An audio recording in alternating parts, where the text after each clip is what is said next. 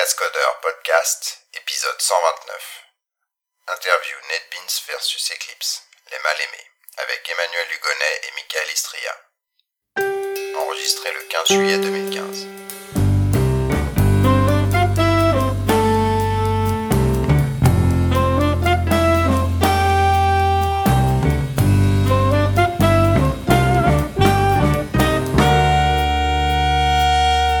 Bonjour et bienvenue au Cascodeur épisode 129. On est le 15 juillet 2015 et après euh, des défis humains et des défis technologiques, euh, on est enfin réunis et on va parler. Euh, j'ai envoyé un tweet un petit peu pas sarcastique mais un petit peu challengeant en disant on va parler des IDE mal aimés. et donc j'ai eu des des feedbacks euh, du genre non mais c'est pas vrai euh, ils sont pas mal aimés etc donc c'est c'était déjà intéressant d'avoir ce genre de feedback.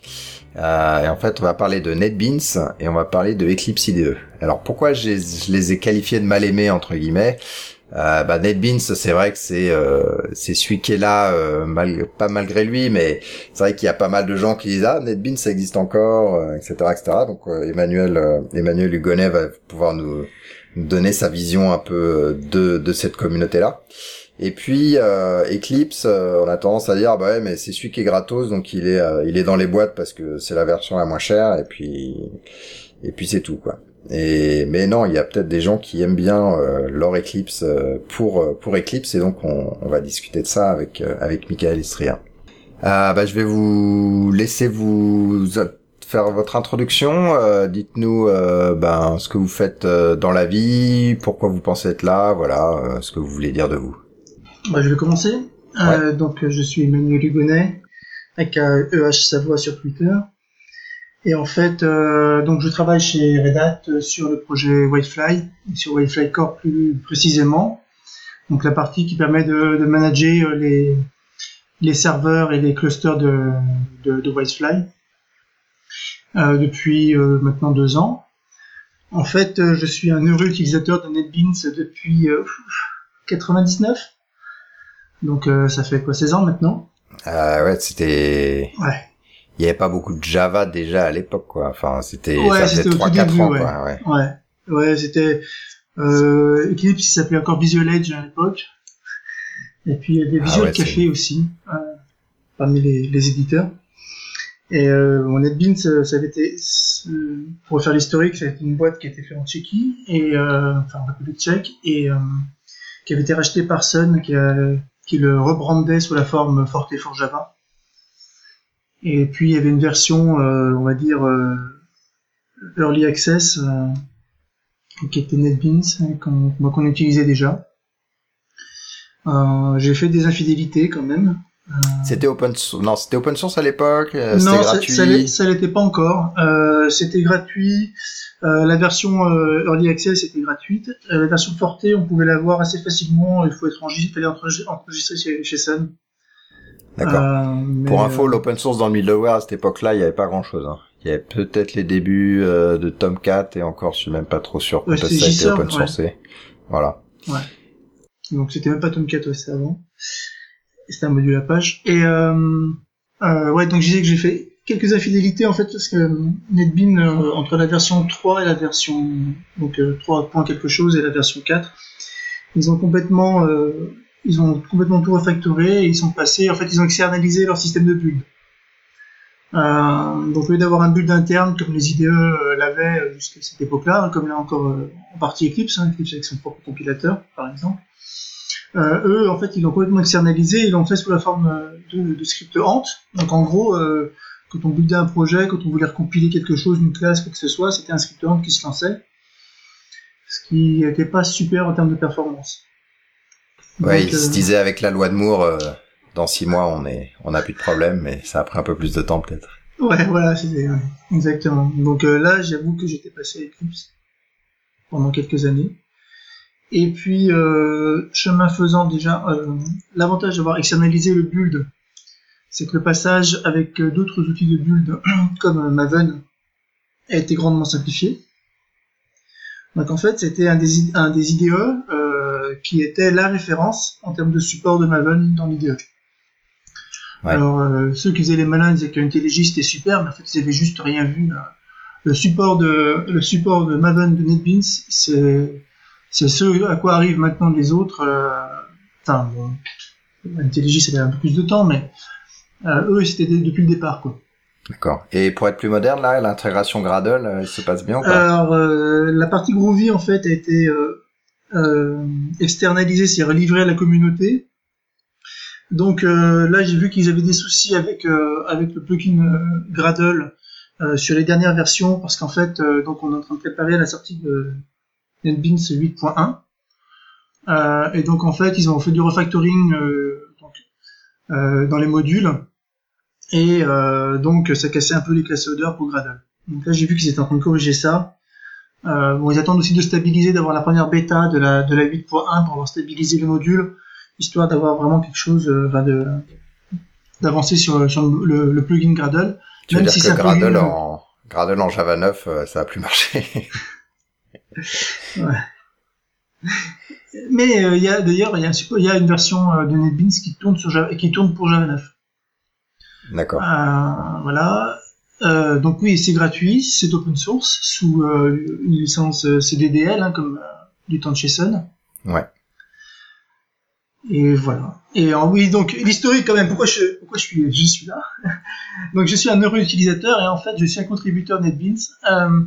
Euh, ce qui c'est donc comme je disais, j'ai intégré l'équipe Wi-Fi chez Red Hat.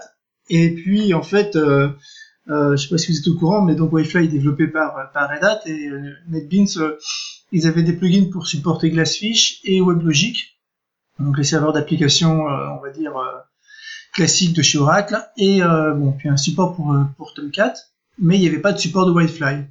Il y avait un vieux support de JBoss AS 4 limite 5. Ils n'avaient pas fait le portage pour le JBoss AS 6 ni pour AS 7. Donc en gros ça marchait pas. Et euh, moi, ça m'avait un petit peu euh, frustré. Et euh, surtout, en plus, comme je bossais sur l'API de management, en gros, moi, ce que je fais, c'est passer des commandes au serveur pour déployer des applications, pour déployer des serveurs, changer la configuration du serveur, etc. Donc, je suis un peu au milieu, quoi. ouais, c'était un bon, c'était un bon client, en fait. Ouais, et, et puis, pour un moment, une API, c'est bien, mais il faut savoir, enfin, faut savoir l'utiliser. Et puis, je trouvais que c'est un bon point d'entrée donc en fait, je me suis, euh, je me suis servi de NetBeans pour apprendre à, euh, pour apprendre l'API sur laquelle j'allais bosser ensuite. D'accord. Et euh, petite question CDDL, si tu avais à, non, pas forcément à la résumer, mais à le point fort, le point faible, tu, tu dirais quoi par rapport à du, je sais pas, ASL ou par rapport à du euh, Eclipse PL Si je dis pas de bêtises, c'est euh, une LGPL avec des choses un peu supplémentaires donc quoi, enfin après c'est il y avait des, des, débats à savoir si c'était assez open, si c'était open, enfin assez libre pour du Debian par exemple ou pas. D'accord. Euh, ah, il y a peut-être la clause des, des droits des brevets ou des choses comme ça qui n'existaient pas dans la GPL. Ou... Ouais, je crois qu'il y avait des trucs un peu supplémentaires par rapport au trademark, par rapport à des trucs qui n'étaient pas forcément dans la GPL. D'accord. C'était après, tu sais, c'était, enfin, bon, c'était au moment où Sun a tout ouvert. Et, je ne sais plus c'est un peu vieux. Ouais, parce qu'avant il y avait la Sun Research Public License qui elle était pas open source du tout, du tout. Ouais, et après ils ont dit euh, on ouvre tout sous euh, CDDL. Il me semble que Glassfish était le cas aussi. Ouais. Euh, OpenSSO aussi. Enfin, tout, quand ils ouvrent tous leurs trucs, c'était là-dessous, là-dessus, pardon. Euh, mais après c'est une, une vraie, enfin c'est une vraie licence open source au terme euh, OSI, etc. Au terme de pouvoir forquer et tout. Donc là-dessus, il n'y a pas de souci euh, majeur. Ça a été validé hein, par, euh, par les lawyers de chez Red Hat, hein, comme quoi j'ai le droit de contribuer, qu'il n'y avait pas de problème, etc.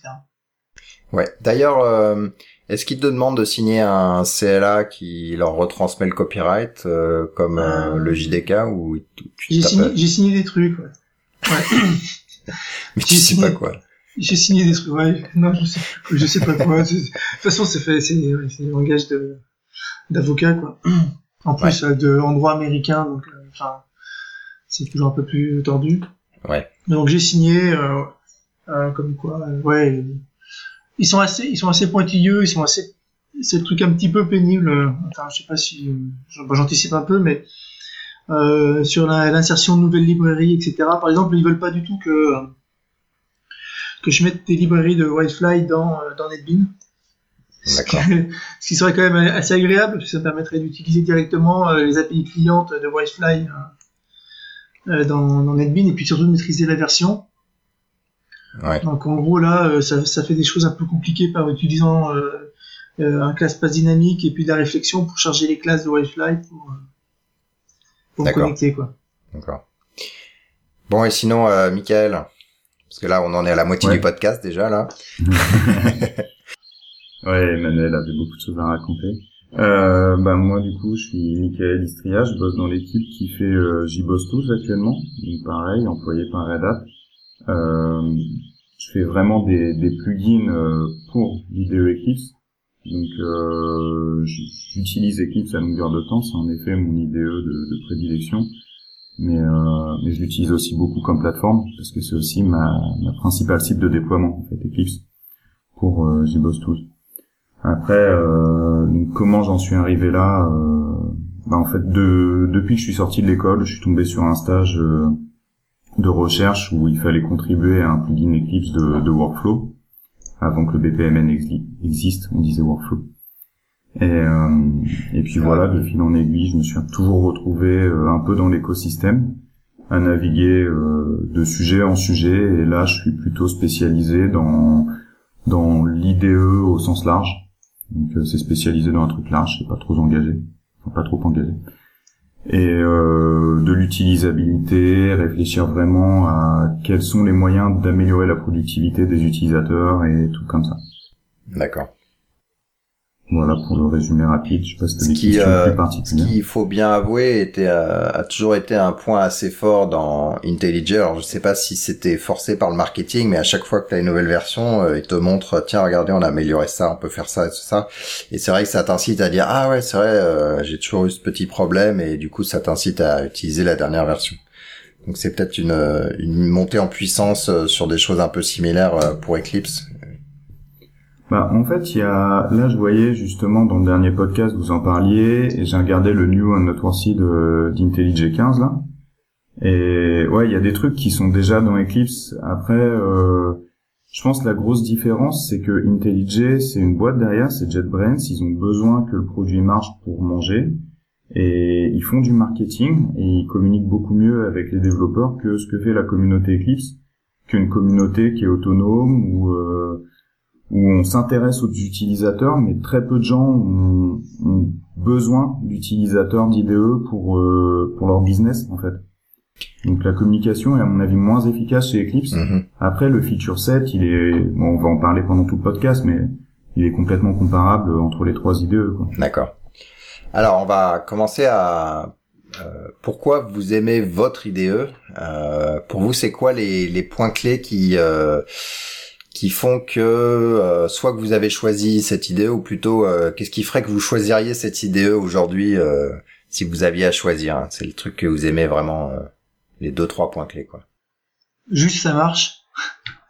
Ouais moi j'ai aussi ça pour pour Eclipse ça marche et c'est gratuit parce que ouais. moi mettre 200 200 dollars dans un IDE c'est sûr que je les sortirais pas de ma poche et convaincre un employeur que il faut payer ça alors qu'il y a des outils qui ont le même rendement en gratuit, c'est c'est pas judicieux. Enfin, c'est pas facile. Après, euh, le truc qui va avec Eclipse, c'est le côté euh, couteau suisse. Comme c'est une plateforme qui est très ouverte depuis le début, très diverse, on trouve euh, on trouve à boire et à manger pour à peu près tous les sujets. Mm-hmm. Donc ça, c'est le côté vraiment agréable de dire j'ai un IDE qui marche pour les trucs de base et si, si je veux sortir des sentiers battus, il y a toutes les chances de trouver euh, le petit truc qui fera plaisir. D'accord. moi, je dirais que déjà, euh, euh, NetBeans, il y a un installeur. Alors maintenant, il paraît qu'il y, a, il y a Oomph chez, chez Eclipse. Et euh, bon, IntelliJ, c'est encore InterGZ à, à des IP. Hein. Bon, tu peux avoir, euh, tu peux récupérer les zip, hein, t'as, as une, fonction archive, mais t'as un installeur qui est bien sympa. Tu fais l'intégration dans ton menu, euh, que tu sois sous GNOME, KDE, sous Windows, etc. Donc ça, c'est des petits, euh, détails, mais c'est sympa quand même d'avoir. Euh, tu, tu refais ton, tu, réinstalles à nouveau un nouvel IDE et ça marche. C'est tout bien configuré. Euh.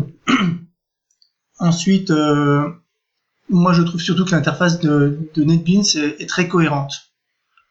Euh, c'est le gros défaut que je que j'ai avec les deux autres IDE, que ce soit IntelliJ ou ça y est, il a commencé avec un couteau dans, le, dans, la jambe là direct, euh, Michael. Un petit, coup, de poignard. Non, mais euh, euh, avec Michael, on a déjà discuté hein, sur des, des points d'usabilité d'Eclipse. Euh, il y, a, y, a, des améliorations, faut, faut dire la vérité, donc euh, c'est vrai. Mais je trouve que NetBeans, en termes de cohérence euh, globale, pour chercher une information, pour faire quelque chose, c'est beaucoup plus simple.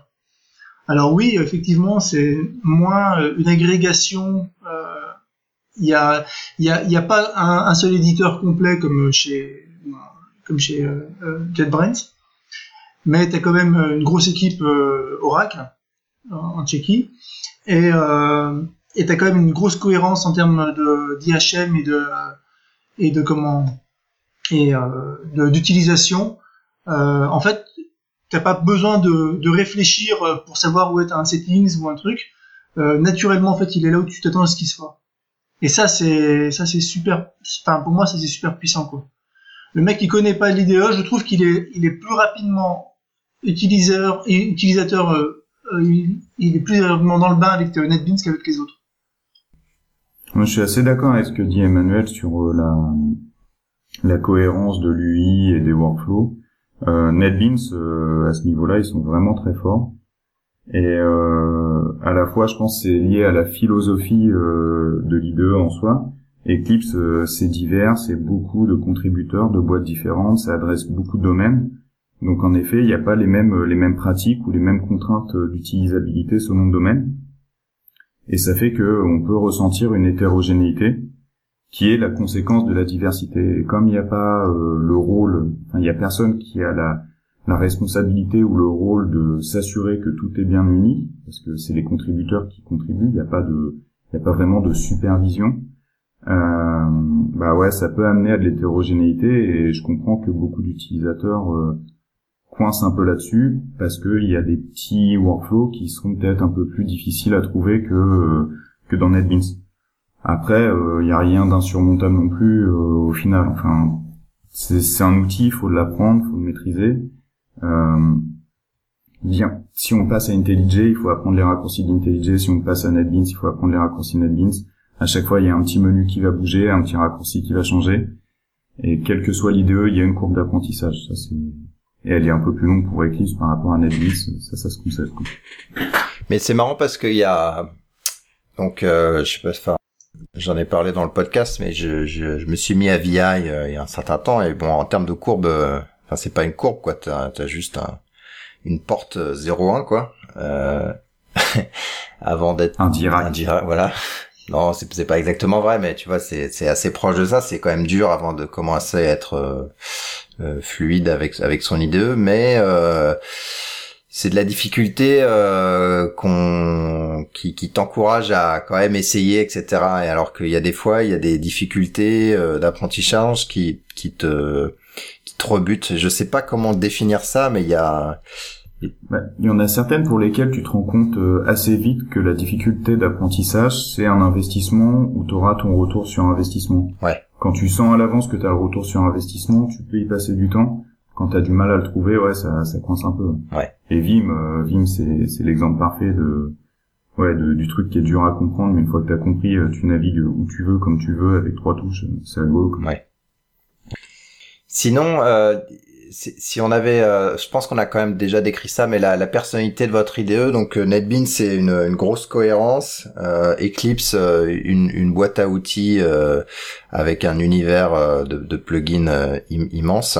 vous voulez rajouter d'autres choses à cette à cette peinture? Enfin juste, hein, c'est pas parce qu'il y a une grande cohérence qu'il n'y a pas de plugin. Hein. Il y a quand même un portail de plugins assez conséquent qui est là depuis le début et euh, surtout, comme il y a aussi une notion de, enfin, je dirais euh, en termes Red Hat de produits euh, avec NetBean, ouais. euh, ils essayent quand même, ils font énormément d'efforts sur la rétrocompatibilité. Euh, ce qui n'est pas forcément le cas, si j'ai cru comprendre en voyant des slides chez de chez JetBrains pour les plugins. Rétrocompatibilité des API que les plugins utilisent ouais, en fait. Ça veut dire qu'en gros, tu peux faire tourner des vieux plugins. Tu arrives à faire tourner des vieux plugins dans NetBeans. D'accord et c'est pas trop galère quoi. Là-dessus, Eclipse, ils sont très forts aussi depuis depuis le début. C'est IBM qui a, qui a démarré le projet en 2001, je crois. À l'époque, c'était Visual Edge. ils ont été très rigoureux sur les API et tout, et ça bouge vraiment pas. C'est ce qui fait que quand tu t'accroches à Eclipse, euh, tu sais que tu vas jamais tomber. quoi. C'est un rock le truc qui est ultra stable. Hmm. Et, et, ça, ça permet de créer un écosystème. Et, et NetBeans a son écosystème qui grandit grâce à ça. Eclipse a un écosystème énorme grâce à ça. Et JetBrains, euh, s'ils font pas ça, ils vont galérer à avoir un écosystème au-delà de leur simple produit, je pense. Ouais. Après, pour euh, décrire Eclipse dans la personnalité, donc ouais, il y a un peu le côté euh, foire, euh, foire aux fonctionnalités, comme on pouvait dire, où chacun ramène euh, ses plugins et tout. vu que quand même la concurrence des autres IDE est assez sévère et que les gens sont pas tendres vis-à-vis d'Eclipse, à tort ou à raison, hein, peu importe. Il y a quand même une volonté de revaloriser l'IDE Java et JavaScript. Euh, une volonté qui est bah, qui est la nôtre, celle de notre équipe en tout cas chez JBoss Tools et d'autres euh, contributeurs assez sérieux comme euh, Oracle, Zen, des compagnies qui QNX qui se motivent bien pour bah, pour redonner quand même un peu de confort à l'IDE sans perdre le côté foire au plugin. Ouais. Ouais, parce qu'il bon, on en a déjà parlé dans ce dans ce podcast, mais il y a eu euh, une petite traversée du désert où à un moment euh, IBM euh, bah, réduisait ses investissements euh, sur le, le, corps de la plateforme et, et sur l'IDE et lâchait pas forcément les rênes en termes de contribution et de leadership sur sur ces parties-là et que ça a, ça a été il y a, y, a, certains bugs un peu pénibles qui ont mis qui ont mis beaucoup de temps à être corrigé. Et là, on est vraiment vers une pente où euh, IBM a réalisé que bon, c'était pas si grave que ça de lâcher les rênes. Après, il faut pas forcément blâmer IBM. Euh, je pense qu'ils ont bien fait de, de, temporiser un peu et de pas donner les rênes euh, aux premiers euh, conducteurs débutants venus aussi, quoi. Ouais. C'est quand même un projet critique pour beaucoup de gens. il est il est gros. Enfin voilà, il y a OSGI, il y a beaucoup de trucs d'archi qu'il faut bien maîtriser. Et oui, c'est pas un truc où du jour au lendemain ça peut ça peut changer de main. Et IBM a bon, tout le monde aurait aimé qu'ils aient plus vite, mais en attendant, ça se trouve si c'était allé trop vite, l'IDE serait serait complètement mort aujourd'hui. Ouais. Faut pas trop les blâmer à mon avis. Mais ce qui a, ce qui a surpris les gens, et c'est pas IBM ça, mais c'est que la fondation. Euh... Euh, bon, on connaissait Eclipse pour son IDE, puis d'un coup, c'était une fondation à la Apache avec des euh, des choses assez similaires, une vue sur l'intellectual property un petit peu différente. Et du coup, ils sont mis à exploser au niveau du runtime avec plein de nouveaux projets et de machin et de machin. Et du coup, les gens disaient ouais, mais moi, euh, je viens pour l'IDE. Qu'est-ce qui se passe Qu'est-ce qui se passe quoi Et ça, je sais pas si c'est vraiment IBM plus que la fondation elle-même qui, à un moment, a décidé de ce virage d'ouverture et de devenir euh, très générique. Alors en fait, euh, la fondation est au service de la communauté. Elle, elle dirige pas vraiment la communauté, elle la sert plutôt. Et ce qui s'est passé, je pense, c'est que les modèles de collaboration sur les outils ont très bien fonctionné. Et euh, bah, du coup, des gens ont voulu adopter euh, ces modèles, cet écosystème, ces outils et cette communauté pour développer d'autres choses. Et c'est pour ça que beaucoup de projets runtime se sont vus proposés à la communauté et acceptés par la fondation et que la fondation, en voyant que euh, y a qu'il y avait des projets de plus en plus divers, a aussi fait un virage stratégique vers euh, vers l'ouverture en termes d'objectifs, de projets euh, pour pour toucher le plus de sujets possible. D'accord. Ok. Euh, sinon, comment est-ce que vous voyez, est-ce comment est-ce que vous pensez que les gens voient votre votre IDE respectif, le, la personne moyenne? Moi, je sais, sais pas comment ils le voient, mais moi, j'ai l'impression que si on ferait une, analogie avec les OS, pour moi, euh, IntelliJ, c'est comme Mac. Eclipse, c'est Windows.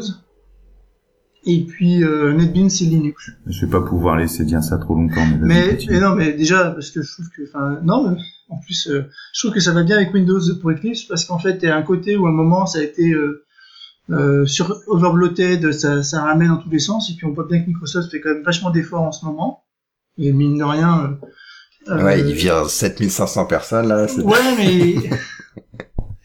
non, mais ils allègent. Enfin, franchement, ils font des efforts sur. Euh, euh ils évoluent complètement au niveau de leur, euh, même de leur stratégie, de leur politique. Ils essaient d'ouvrir un peu plus que ce qu'ils étaient, alors qu'ils ils étaient quand même assez fermés euh, jusqu'à présent. Donc je trouve quand même qu'on on est plus dans cet esprit-là, quoi. Vraiment, de, avec euh, même Eclipse qui, s'affine en fait au, final.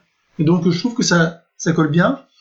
NetBeans pour moi ça, ça reste comme, comme, Linux. Pourquoi? Parce que déjà la part de marché, euh, c'est pas, on voit bien que c'est pas l'acteur dominant, quoi qu'on en dise, et c'est pas non plus l'acteur hype. Donc c'est ce qui colle le mieux, je trouve. En plus, euh, c'est ouais, ça, ça, reste un système qui, qui, est stable et qui tient la route. Et puis euh, IntelliJ Mac, euh, ça colle bien. Les deux sont payants, une partie ouverte, une partie fermée. Et finalement, là où il y a de la richesse, c'est fermé. Voilà. Ouais. D'accord. moi, je dirais plutôt, euh, ouais, Eclipse, les gens qui l'utilisent régulièrement voient le côté couteau suisse où il se passe des choses et tout. On peut récupérer des trucs et ils sont contents. Ceux qui l'utilisent, euh, qui l'ont pas utilisé depuis des années, bah pensent à Eclipse 3.3 et disent que c'est vieux. Et bon bah voilà, ils ont un avis qui a arrêté sur une version qui a 5 ans, donc du coup ils sont forcément pas satisfaits. C'est ceux qu'on entend le plus finalement quand il s'agit de bâcher Eclipse. Et euh, après sur les autres, moi la vision que j'ai c'est que NetBeans honnêtement c'est un, un truc qui est qui est ouais le, côté simplicité d'accès et tout ça en fait un produit qui est qui est simple et efficace euh, restreint dans ses use cases par rapport à Eclipse mais euh, moi je le trouve euh, assez joli sur pas mal de choses.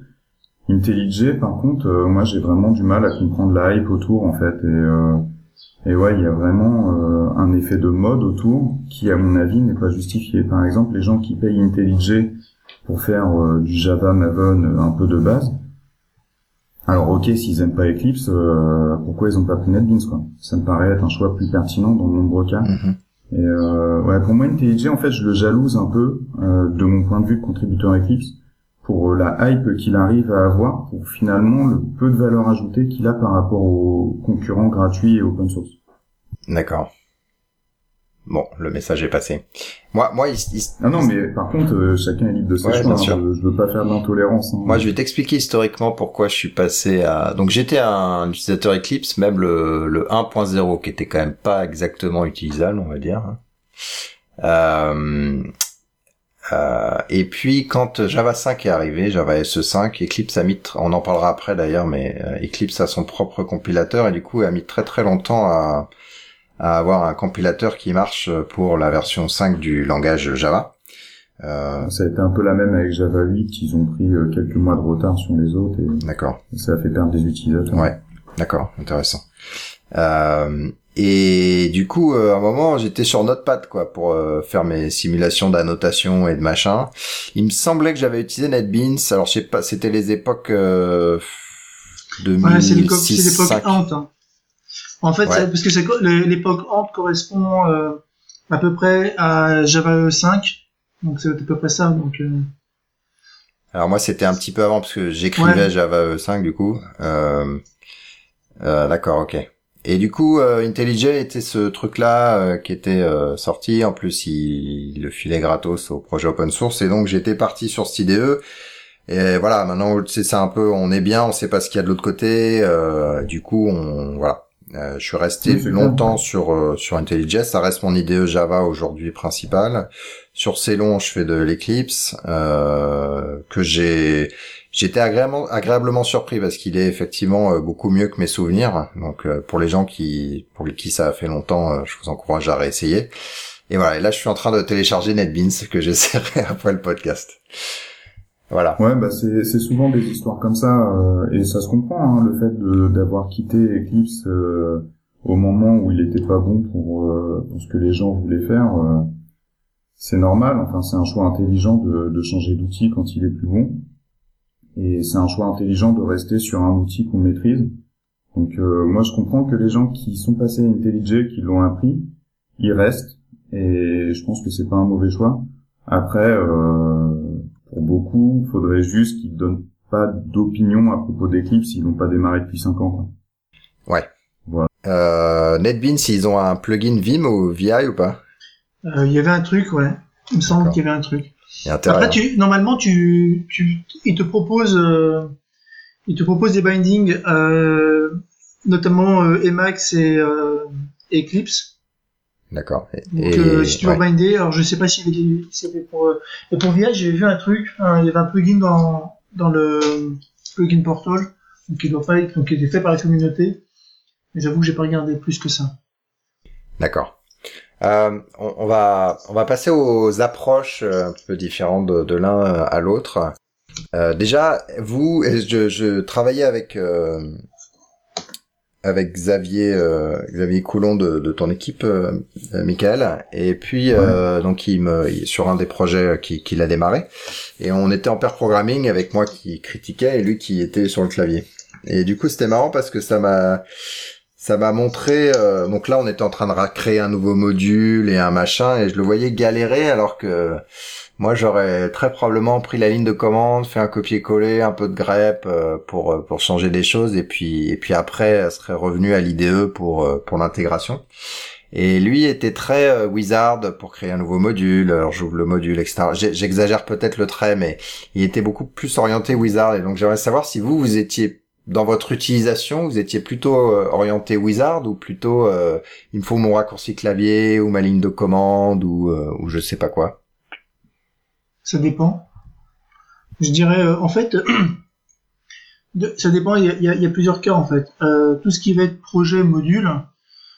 déjà, comme je disais, il y a une très bonne intégration avec Maven. Donc déjà, si tu as un archétype Maven, tu peux, tu peux facilement créer ton projet à partir de ça. Donc il va te faire un wizard euh, avec euh, avec l'archétype Maven, il va te produire ton, projet. ça c'est tous les idées, hein. les trois le font. Ouais. Donc ça, euh, ça j'ai l'utilisation. Donc moi pour les wizards, ça va être un peu comme ça. et puis après, tout ce qui va être plutôt même refactoring ou écriture de test, il y, a des, petits trucs sympas pour créer des tests à partir de classes existantes et tout qui font que ça va que ça va relativement vite et qui génèrent pas mal de code comme ça en fait. D'accord, mais ça c'est plus un wizard ou c'est plus un truc du genre un raccourci qui va dire en fait, un raccourci qui va un template Non, c'est un raccourci qui va lancer un wizard. Ah, d'accord, ok. En gros, pour, euh, tu vas devoir lancer un wizard juste pour dire euh, pour sélectionner la classe. Après, et puis éventuellement cocher euh, si tu veux que tester juste les méthodes les méthodes publiques ou les méthodes protected ou ou package protected ce genre de choses en fait. D'accord. Et toi, Michael? Moi, je fais pas mal de lignes de commande. Euh, Bash euh, est sûrement un de mes langages préférés quand il s'agit de jouer avec euh, mes fichiers. Donc, je fais beaucoup d'opérations en ligne de commande. et ça, ça serait n'importe quelle IDE. Je pense que je resterai sur la ligne de commande. D'ailleurs, il y avait un article intéressant dans le passé qui s'appelait Your OS is an ID qui expliquait que finalement, quand on sait maîtriser les outils de son OS, on n'a pas forcément besoin d'IDE.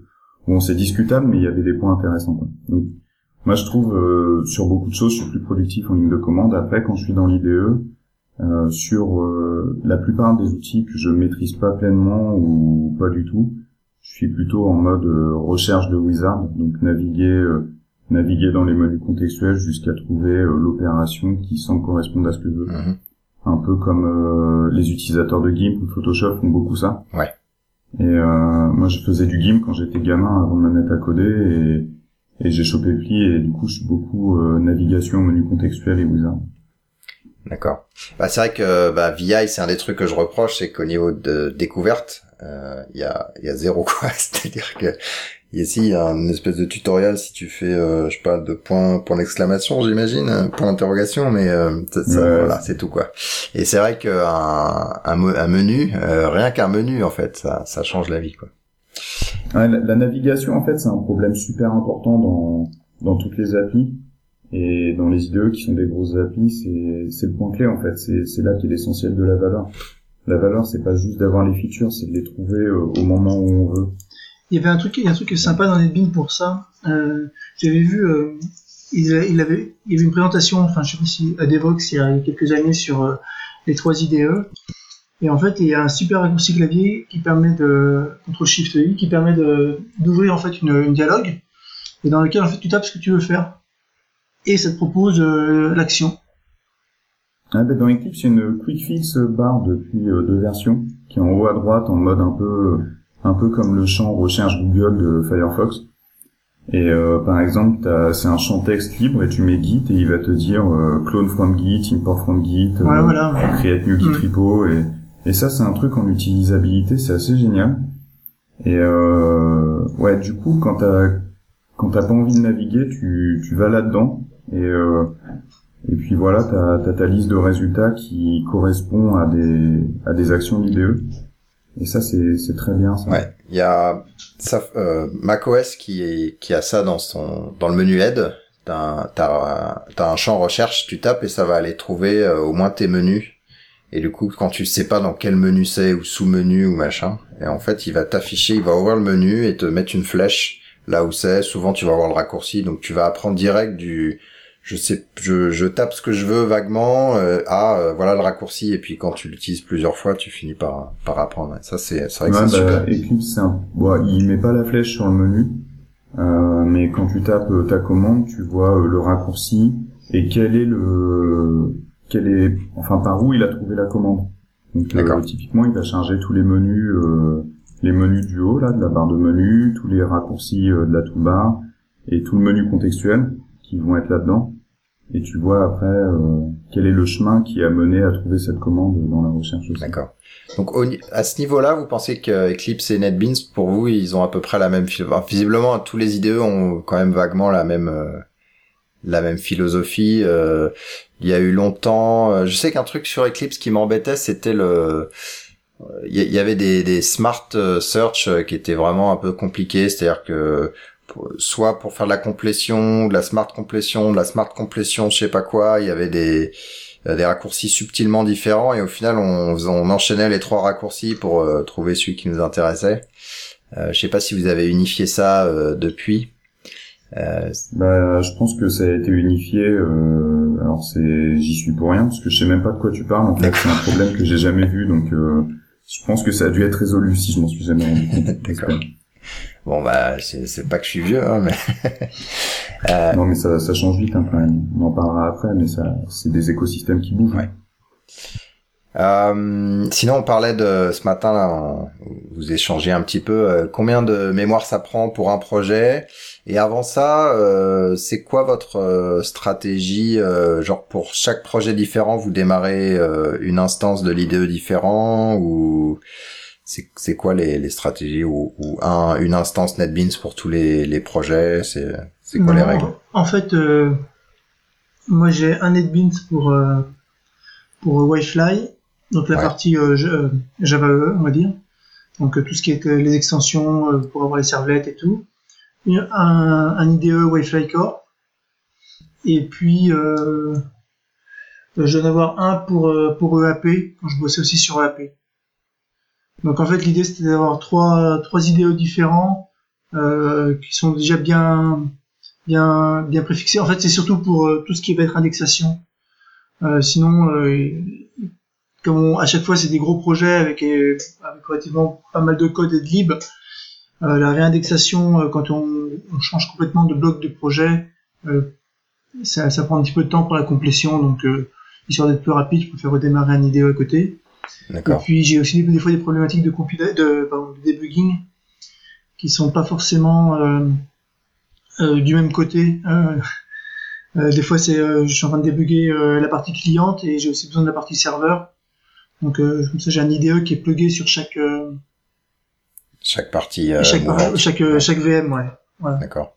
Tiens d'ailleurs en parlant d'indexation, donc il y a Git qui a foutu la zouille dans ces trucs-là parce que quand tu changes de branche et pourvu qu'il y ait eu un petit peu de refactoring dans tes modules, etc. en gros tu peux jeter tes index et les reconstruire.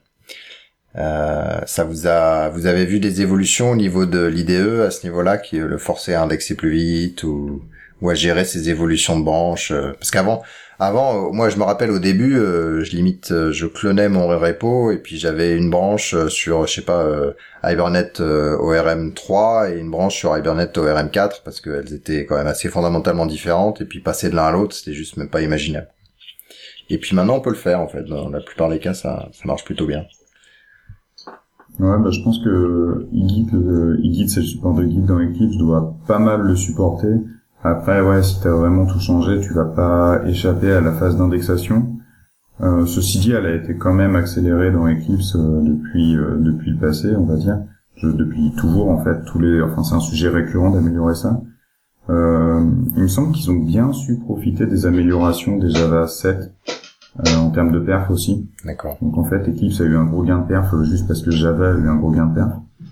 Et je pense que c'est un use case qui est correctement supporté, mais qui Ouais, c'est t'auras forcément un petit coup quand même quoi de réindexation, mais ça va pas être euh, la mort. Bah après c'est est-ce que ça te bloque euh, pour démarrer à regarder ton projet ou pas en fait, c'est ça le En fait Ah non, en fait l'indexation elle va se passer derrière. Par contre, elle va elle va par exemple te bloquer pour que ta complétion soit pertinente et tout. Mais tu peux commencer à regarder ton code, euh, à naviguer dans tes classes. Mais euh, t'auras pas ta validation, t'auras pas ta complétion avant que tu les finisses, je pense. Ouais, en fait, NetBeans c'est fait un peu pareil, donc en, mode lazy euh, pour l'indexation. Et euh, ce qu'il va faire, c'est que euh, il te, en gros, il t'avertit, écoute, j'ai pas tous les index encore, donc voilà ce que je peux te proposer, mais que avec ce que j'ai, quoi. Ouais. Ouais. Donc après, c'est pareil. Voilà. Après, c'est assez rapide. ils ont fait, en fait, il y a eu un, la, la, la, montée de version sur Lucene, en fait, il y a eu une montée de version sur Lucene en 8 et euh, c'est ce qui a permis aussi de vachement améliorer les choses et de réduire aussi les tailles de les tailles d'index. Hein, parce que quand on télécharge les index du repo Maven, euh, c'est assez c'est assez gros. Alors quand euh, bon, bien sûr, quand on est à Paris, qu'on a la fibre, ça va vite. Mais si on est bande passante un Maven, peu, ça un va peu moins vite hein, à Paris ou ailleurs.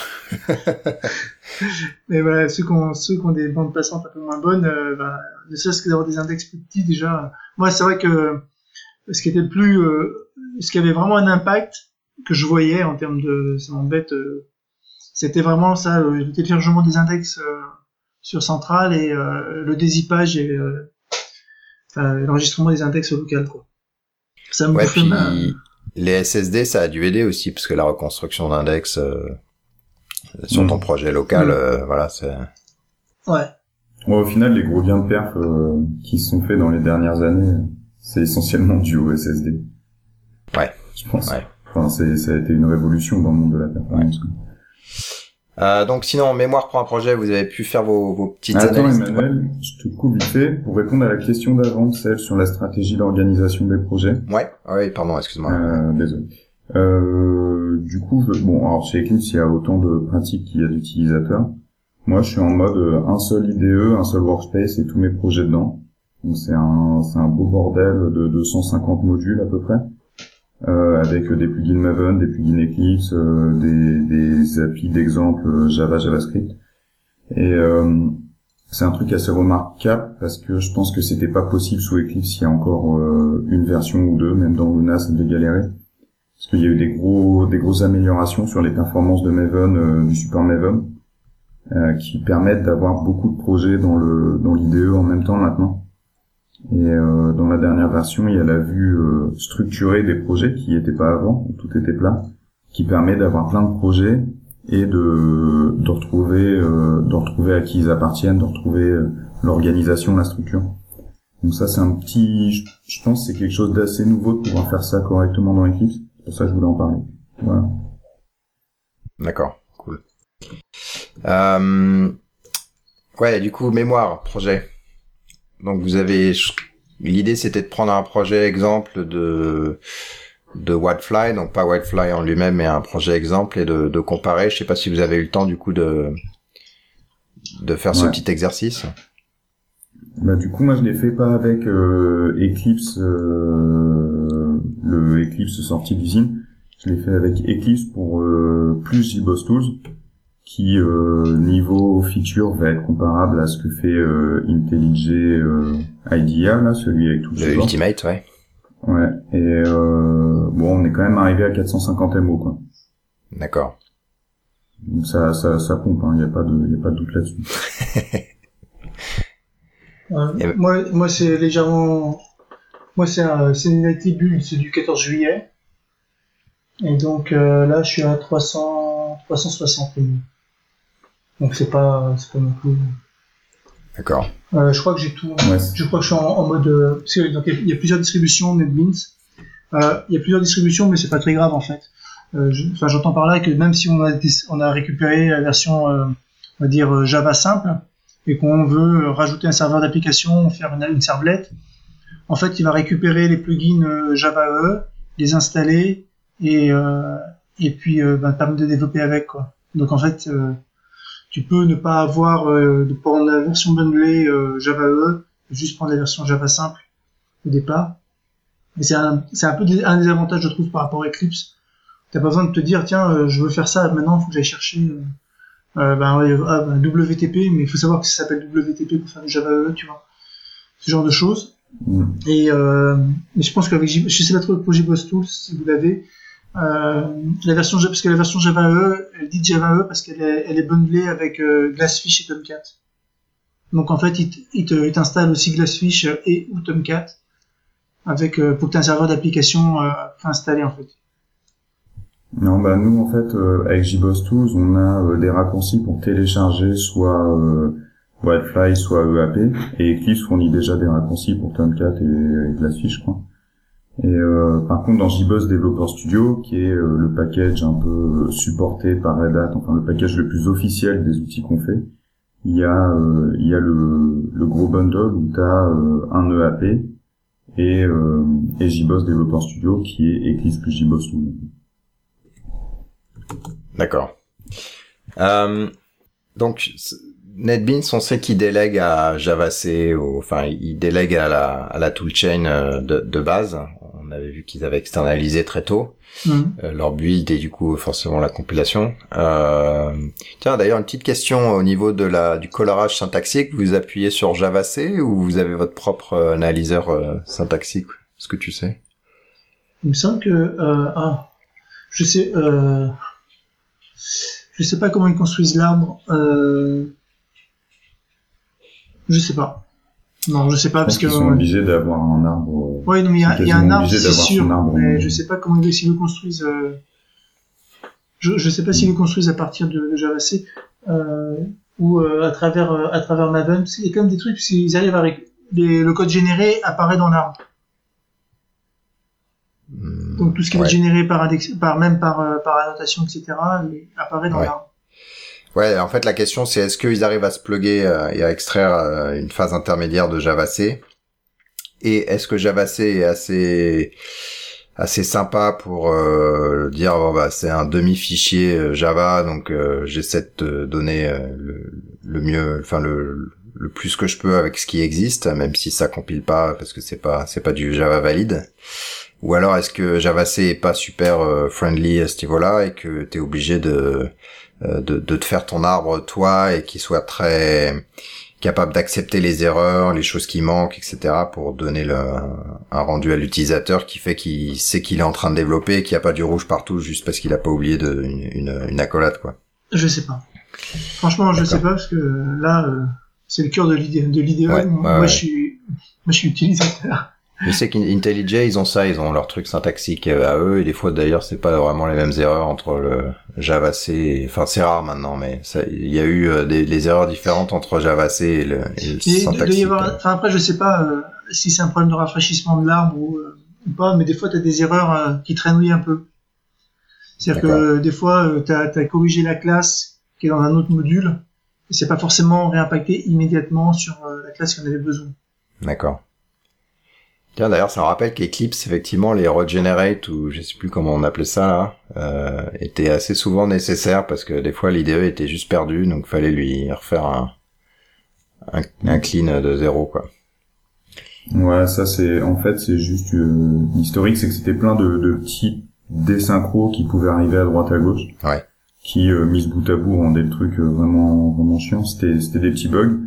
Et je pense que individuellement, ils ont tous été un peu attaqués, parce que ça, c'est pas un problème euh, récurrent. Mhm. Et euh, M2E a fait beaucoup d'efforts là-dessus, parce que bah, le support Maven était la, la plus grosse source de désynchro à un moment. Ouais. Maintenant, ça se passe, euh, ça se passe bien mieux, avec plus d'intelligence sur quand rafraîchir, quand ne pas rafraîchir. D'accord. Euh, et donc Eclipse a son propre compilateur hein, qui s'appelle, je sais plus comment, JT... ECJ. ECJ. Euh... Il appartient au projet JDT. D'accord. Euh, est-ce que tu sais pourquoi historiquement et euh, si c'était à refaire, est-ce que toi tu penses que Eclipse referait ça aujourd'hui? Alors euh, l'historique, je pense que ça vient du fait que Eclipse est un, était à l'origine un produit IBM, que IBM a ses propres implèmes de Java mhm. et que IBM ne voulait pas dépendre de de produits Sun. Je pense que c'est un peu ce qui les a dirigés vers réécrire le compilo. Et il y a un avantage à ça, c'est que par exemple sur l'aspect Java 8, euh, l'équipe qui fait le compilo Eclipse a pu reporter, je crois, c'est 15 ou 20 bugs à l'aspect Java compilation. Donc euh, au final, ça a un intérêt public qui est d'avoir euh, deux implèmes qui permettent de, de, solidifier un standard ou, euh, ou, une spécification. Donc il y a, il y a un intérêt stratégique à l'avoir. L'intérêt technique, il est il est devenu plus faible, mais bon, il y a un peu plus de souplesse dans, dans le compilateur de JDT, qui fait que tu peux débugger des classes qui sont en mauvais état. Donc tu peux exécuter du code sur des classes pas finies et tout. Mhm. Bon, du coup, ça te permet de démarrer ton appli avec ton code euh, vraiment moisi et à changer beaucoup de choses à la volée sans avoir à redémarrer. Ouais, je crois qu'il est un peu plus souple là-dessus que ce que sont IntelliJ et NetBeans. Ouais. Et, euh, et ça, ça, ça plaît pas mal. Y compris euh, quand tu débugs, changer la classe pour euh, genre corriger le bug à la volée, quoi. Je crois qu'il y a, t'as des, changements structurels euh, un peu plus importants que ce que tu pourrais faire avec du Java C de base. Quoi. ouais, tu peux faire un peu plus. Après, c'est pas non plus, euh...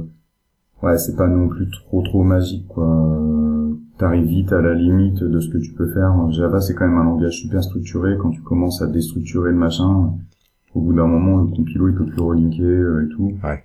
C'est pas, euh, c'est pas au niveau de ce que fait JRebel, quoi.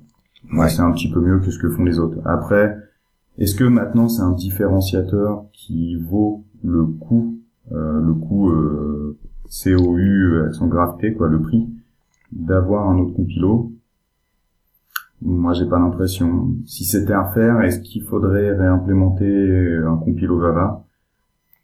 À moins que quelqu'un en ait très envie et en soit capable, euh, certainement pas. Hmm. Après, si quelqu'un a envie et se sent de le faire et fait un truc de très bonne qualité, ça a ses avantages que tu, tu l'assouplis comme tu veux pour ton idée. Ouais, ok. Euh, on a déjà pas mal parlé de l'écosystème et on va faire une petite passe dessus. Euh, donc le nombre de contributeurs à, au, au cœur de l'IDE, tu sais, tu sais combien il y en a, euh, Alors au cœur, ah, euh, le cœur d'Eclipse, c'est un peu vague parce que selon le domaine, euh, ton cœur va inclure. D'accord. Bah, enfin, pas les plugins euh, Ah oui, ouais, c'est vrai que c'est difficile à dire. En fait, si tu prends tout ce qui est dans le release train, sachant qu'il euh, y a des trucs dans le release train que qui sont euh, très spécifiques à des domaines que ni enfin aucun de nous trois doit même connaître, des trucs d'automobile et tout. Mhm. Il y a eu 732 personnes qui ont contribué du code dans l'année dernière. D'accord. 732 personnes différentes. Après, si tu prends le cœur de l'IDE, euh, par cœur, je vais prendre la plateforme JDT, Maven, Git à peu près. Ouais. Ça doit, ça doit taper dans les 80 peut-être mais c'est vraiment une estimation euh, très floue. Quoi. Faut pas le prendre pour ouais. parole d'évangile. Bon, c'est pas mal. Euh, enfin, il y a, y a des, il y a pas mal de projets open source qui baveraient hein, de ce genre de volume. Après, faut se rappeler qu'un qu'un outillage euh, graphique de surcroît, c'est, ça demande toujours dix fois plus de personnes que ce qu'on pense. ouais, et puis il y a le fait que là, on... enfin, les technos évoluent très vite. Tu vois, Gradle est arrivé. Euh, dans le monde du JavaScript, c'est la folie, euh, c'est vraiment la folie. Il y a un nouveau framework tous les trois mois. Euh, dans J2E, les specs changent, il faut anticiper les versions qui viennent. Les versions de Java, là, il y a quand même eu des changements structurels sur les dernières. Donc en fait, euh, outiller et rester au bout du jour en outillage, c'est un truc où il faut tout le temps être taqué sur les nouveautés. Mhm. Et ouais, ça, ça prend de la ressource. Hein. Moi, je sais pas répondre à tes questions. D'accord. Il y a beaucoup de gens euh, essentiellement, euh, donc, euh, ouais, essentiellement des gens de chez, chez Oracle. Ouais. Après, c'est du Mercurial, alors je suis pas hyper à l'aise avec Mercurial. Ouais. Pour, pour lister les auteurs. Tu sais qu'historiquement, j'avais dit à Git, laissez tomber, c'est trop barbu, il faut, faut faire du Mercurial, au moins l'interface utilisateur, elle est quand même meilleure. Qu'est-ce que j'ai pas dit comme connerie à, ce... cette époque-là? Ah, T'as bien fait de pas parier grand-chose. j'ai pas parié grand-chose, mais j'étais capable de changer de de reconnaître mon erreur et de, changer de trend. Non, en fait, au, final, c'est pas. Non, mais Mercurial, c'est pas non plus catastrophique. C'est vrai que c'est un peu lent. Moi, je trouve que par rapport à je sais pas si c'est le fait que le projet est un peu plus gros, mais par rapport à, à Whitefly, euh, je trouve que je galère vachement plus pour récupérer euh, les sources et les, et les merges NetBeans. Bah c'est du, c'est quoi, c'est du Python Ouais, c'est du Python, ouais. Ouais. Bah non pas que tu peux pas faire un truc rapide en, enfin lancer rapide en, en Python, mais. Puis en plus, c'est, enfin le workflow NetBeans c'est assez complexe. Mm-hmm. Euh, parce qu'en fait, donc moi je fais en fait le plugin du serveur. Le plugin du serveur lui-même, en fait, est un plugin du plugin Java E qui est intégré parmi euh, l'équipe euh, web. Et, et après tout ça c'est mergé dans le donc ça c'est dans un repo à part et après c'est mergé dans le, dans le repo central. D'accord. Donc c'est un peu c'est un peu sport. D'accord. Euh, sinon, contributeur externe, genre, euh, de, de, je sais pas, le nombre de plugins ou de choses comme ça. Euh, bon, on sait qu'Eclipse c'est le, le truc énormissime. Du coup, vous êtes fait, vous êtes obligé de faire des des pré-packages ou des trucs recommandés ou des choses comme ça. Euh, NetBeans, c'est de faire des trucs qui marchent à peu près bien ensemble, pas mal de gens. Mais ça marche jamais parfaitement pour personne parce que chacun veut une petite différence par rapport à son voisin. Ouais. Du coup, ça c'est intéressant ça sur euh, parce que historiquement, euh, donc les produits Red Hat, on dit voilà, bah vous mettez ça. Par contre, si vous changez des trucs dedans, on peut plus vous supporter. Et je me demandais, tu peux rajouter des plugins et on va pas te, on va pas te faire sauter ta ton ton support dans dans euh, mmh. Developer Studio. Honnêtement, je pense que si tu rajoutes certains plugins qui cassent tout euh, et que le support n'arrive pas à t'aider, ils vont ils vont botter en touche et te dire euh, désolé, t'as fait un mauvais choix qui est pas dans le contrat. Ouais. Après, Eclipse, c'est une architecture qui est bien modulaire, c'est du OSGI euh, qui, malgré tout le mal qu'on peut en dire, permet une bonne isolation de de comportement. Mm-hmm. Et c'est facile de désinstaller un plugin et d'enlever une partie de comportement qui va pas donc j'imagine que le, le, support chez Red Hat, si tu restes sur des parties cœur où le plugin tierce vient pas euh, vient pas le bordel, euh, tu auras du support normal. D'accord. Bon, pour info, c'est à peu près la même chose, même sur le runtime, on va vous dire bon, euh, là vous avez foutu la zouille, mais on va essayer de vous, soit on, on vous dit on va essayer de vous aider euh, quand même, mais bon, on, se donne le, le droit d'arrêter euh, quand, quand vraiment on voit que c'est la c'est la panique. Ou alors on vous dit ben c'est pas grave mais reproduisez-le sur une version euh, qui est qui est pure standard le, le, bug et puis après on va on va vous aider. Bah après c'est des comportements utilisateurs qui sont intéressants hein. si la personne a voulu installer le plugin il faut il faut comprendre le use case savoir ce qu'on veut en faire. Euh, c'est pour ça qu'il faut pas non plus jeter un gars dès qu'il dès qu'il installe un plugin qui est qui est pas dans le package de base quoi. ce serait irrespectueux et pas intelligent pour le développement du produit. Ouais Ok, euh, qui finance les devs? Donc on a vu, euh, c'est essentiellement Oracle pour NetBeans. Plus, euh, c'est donc c'est Oracle plus plus Emmanuel. Hein. Non, il y a, y, a, y, a, quelques devs. Il y a, y plusieurs personnes de chez Red Hat hein, qui, qui font des plugins. Il y en avait un qui fait le plugin sur pour l'intégration OpenShift. Mm -hmm. j'ai vu qu'il y en avait un ou deux autres qui travaillaient sur, sur d'autres plugins. J'avais été hyper surpris quand j'étais allé à, à Brno euh, du nombre de personnes euh, en QA qui travaillaient avec NetBeans. Ah ouais. Ah mais peut-être parce que parce qu'ils sont tchèques. Voilà. et ouais, mais en fait, c'était vraiment un truc surprenant parce que tu te dis que quand, enfin, même t'arrives dans les équipes QA de, de, de JBoss, de Red Hat, et, euh, et que les mecs qui sont sur JBoss Tools ou ce genre de produits, bon, pas pour dire du mal des autres, mais, euh, mais j'avais été surpris de voir qu'ils utilisaient NetBeans, et en fait, le mec, c'était rigolo, quoi, le mec, il dit, oh, tiens, tu utilises mon plugin? Et lui, il savait même pas que c'était moi qui écrivais le plugin. D'accord. Ouais, c'est marrant. C'était assez fun. D'ailleurs, euh, Eclipse, c'est le seul IDE qui n'est pas écrit dans les pays de l'Est. Hein. Des deux, ouais. Ouais, il y en a hein, des gens des pays de l'Est qui écrivent de l'IDE, de, des plugins Eclipse. Zend, je crois, ils sont, ils sont en Roumanie, je crois. Ah ouais? Ils font les super PHP. Il me semble. Ok. Il est écrit partout. Et euh, du coup, le, on va, on va peut-être parler du business model. Donc le business model d'Eclipse, euh, bah, je vais te laisser en parler si tu veux, ou je peux essayer d'en inventer bah, un. Je vais essayer de d'expliquer. Euh, en fait, comme Eclipse, c'est une communauté qui a différents acteurs dans différents domaines avec différentes contraintes. Eclipse, euh, la fondation n'a pas de business model autre que de développer la communauté et euh, d'encourager les boîtes qui contribuent à être successful mhm. en termes de business Donc des business models, il y en a un paquet. Tu vas du consultant indépendant qui vend euh, de la formation et qui veut euh, être contributeur pour, bah, pour maîtriser l'outil sur lequel il forme et pour vendre un peu plus cher ses prestats parce que c'est une marque d'expertise. À la boîte comme bah, les grosses boîtes comme Red Hat, IBM, Oracle, qui en font l'élément stratégique de, de leur suite runtime, enfin l'outillage stratégique de tout leur suite runtime. Mhm à des boîtes qui sont des, des purs éditeurs euh, comme bah, OBO. Vous avez eu Étienne Julio il y a quelques mois. Qui eux, bah voilà, ils ont un business où ils ont des produits qui sont basés sur Eclipse et ils vendent ça.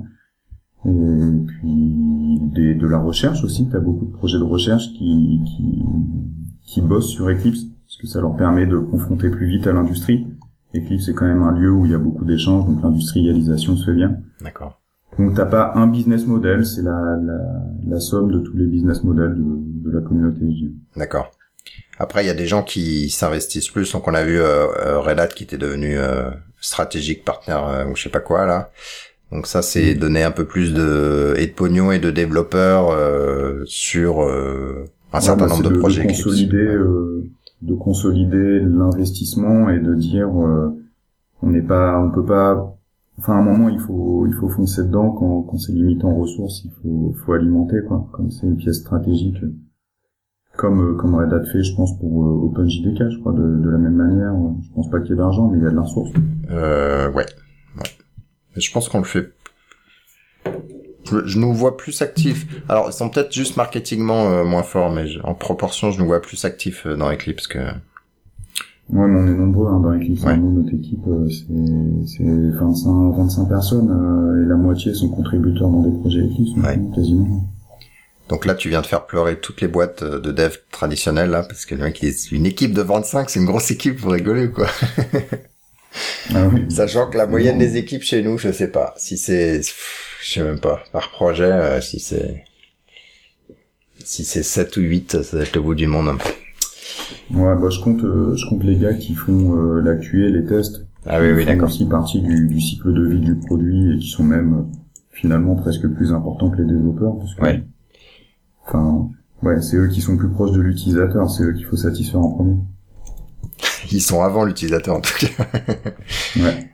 Euh, d'accord. Euh, ensuite, il y, y, a une section que j'ai intitulée la partouze d'IDE parce que la raison pour laquelle je vous ai réunis tous les deux, c'est que vous avez échangé justement sur les IDE et que je sais qu'il y a eu un peu de cross-pollinisation euh, euh, entre les deux IDE, des, choses que vous avez dit. Donc, est-ce que vous pouvez euh, en parler un petit peu de ces échanges que vous avez eus et est-ce, vous, est-ce que ça vous a fait changer d'avis sur certains trucs, améliorer des choses C'est intéressant de voir hein, des communautés différentes hein, échanger comme ça.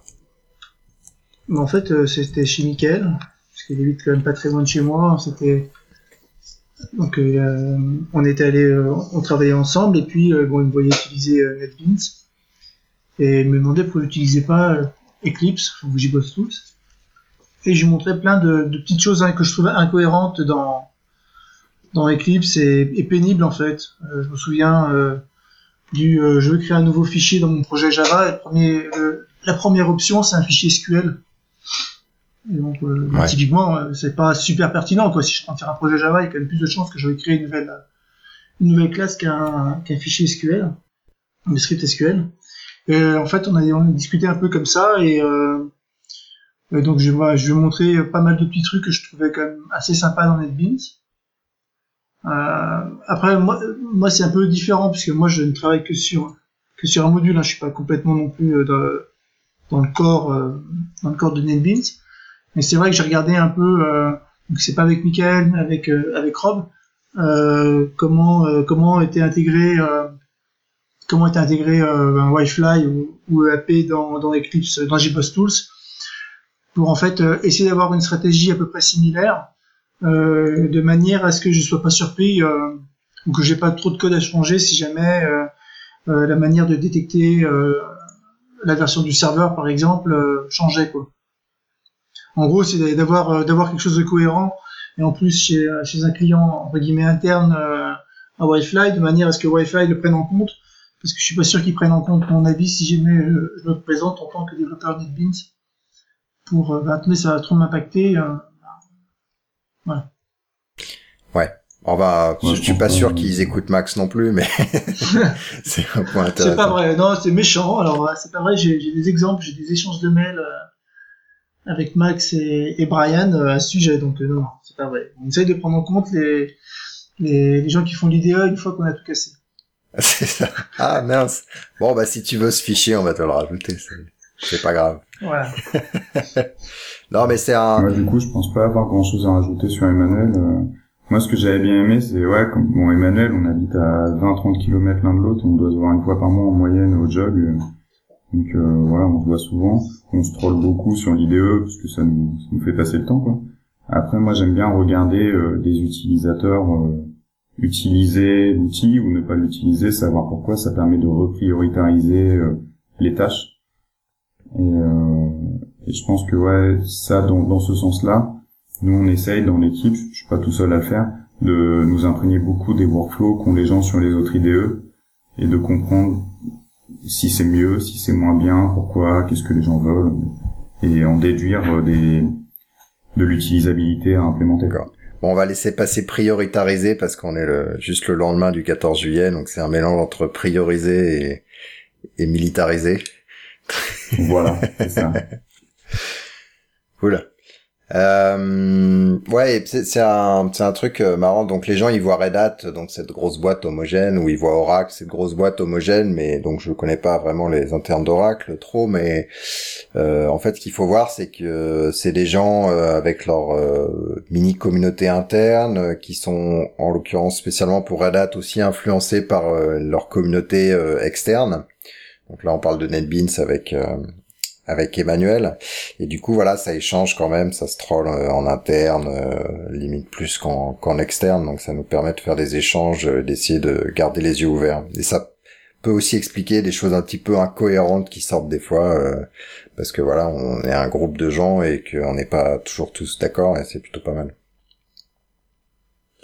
Ouais. Ouais, et puis de toute façon, enfin, j'ai envie de dire, on a, il y a une enfin nous ce qu'on vend entre guillemets c'est euh, c'est le serveur d'appli donc après euh, l'IDE euh, en avoir un privilégié c'est intéressant mais de c'est pas une raison pour négliger les autres juste parce que parce que ce sont les autres quoi. Et en fait finalement si on fait ouais. l'open source c'est aussi pour ça hein, c'est pour il y a quand même une notion de dire il y a une communauté et la communauté elle n'est pas fermée à moi éditeur mon IDE mon serveur quoi. Ouais. Voilà, sinon on va parler euh, un petit peu de l'avenir euh, et plus, plus spécifiquement les, les web IDE. Alors les web IDE, il y a, y a plusieurs formes. Euh, il y a déjà la version où elle est effectivement un SaaS où vous développez euh, avec un accès à Internet et puis vous, vous tapez votre code et il y a un, en gros une appli web qui fait tout ce dont vous rêviez dans votre IDE, théorie. Euh, et puis il y a euh, le web IDE qui est plus euh, ce qu'a montré GitHub là avec Atom, qui est en gros une un cœur de, de, de Chrome, sauf que c'est un c'est un IDE. Donc tout c'est c'est c'est de la technologie web entre guillemets, mais c'est quand même un des appels locaux et des et des fichiers locaux et des choses comme ça. Et puis il y a euh, l'IDE classique euh, à la NetBeans, euh, IntelliJ et Eclipse où euh, pour le coup, alors soit c'est en D'ailleurs, c'est quoi? C'est en JavaFX ou en toujours en Swing ou NetBeans c'est en quoi? C'est en Swing. C'est en Swing. Donc soit en Swing, soit en SWT pour pour Eclipse. Qu'est-ce que comment vous voyez l'avenir des web IDE Ils vont manger le ils vont manger l'IDE classique. Qu'est-ce qui est, c'est quoi vos, vos réflexions là-dessus, personnelles? Bah, moi sur les web IDE pour euh, le monde du JavaScript où il n'y a pas d'étape de de compile finalement et de packaging dans pas mal de cas, euh, je trouve ça plutôt pertinent. Chez Eclipse, il y a Orion qui est dédié à ça. C'est vrai que finalement, tu es tellement proche du du résultat quand tu codes du JavaScript dans un browser que à partir du moment où tu as le minimum d'outils nécessaires, tu, tu vas gagner un peu de temps et de, de fluidité dans tes process. Euh, après, au final, euh, les web vidéos que j'ai vus, c'est intéressant. mais ça reste très faible comparé à ce qu'on fait sur un IDE desktop. Donc il y a ouais, t'es pas pour du Java de toute façon il y a très peu d'offres déjà, il y a que chez je crois. Et, euh, et je pense pas que tu sois plus productif qu'avec un IDE desktop. Après, euh, le combat web IDE contre IDE desktop, euh, pour moi, c'est le combat du, du, laptop contre la tablette. La question qui se pose, c'est euh, juste est-ce que dans 5 ans, il reste des workstations, des ordinateurs portables, ou est-ce que dans 5 ans, tout le monde a un, OS Android et, et, puis voilà, de toute façon, Java sera mort, quoi. Donc,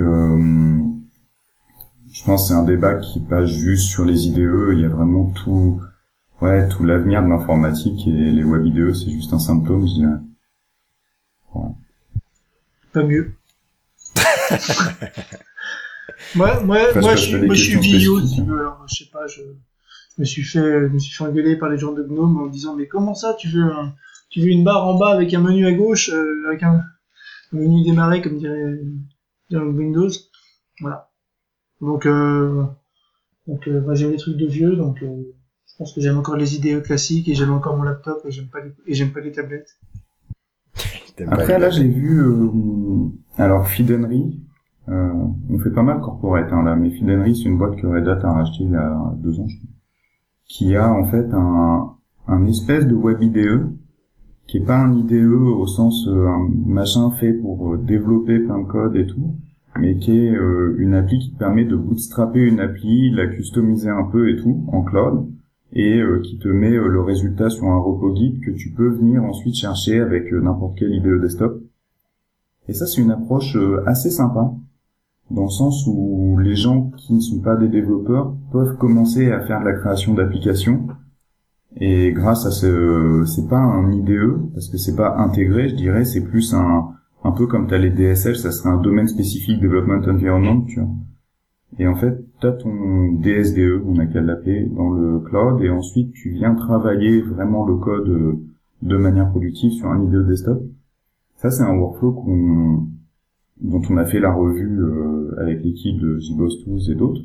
Et c'est un workflow qui est assez agréable au final euh, de démarrer sur une appli légère et ensuite de venir euh, faire du code traditionnel. Ouais, bien pour corriger un petit truc à la volée. Euh... Ouais. Ouais, voilà. Quand bah, on est en vacances de son téléphone, ou... je sais pas. Ouais, mais éditer des trucs euh, sur Git, par exemple, prends le bouton Edit dans GitHub. Ouais. T'édites ton fichier à la volée, ça pousse le commit. T'es euh, t'es sur un début d'IDE euh, juste avec ça, tu vois. Enfin, IDE c'est pas l'éditeur Atom euh, spécifiquement là, c'est vraiment le côté le l'outil pour changer le code et le cycle de vie de ton code entre le moment où tu l'écris et le moment où il est euh, distribué. Mhm. Et moi, je vois plus les IDE comme des dans le web des petites pièces d'application qui vont euh, interagir plutôt que comme des choses centralisées.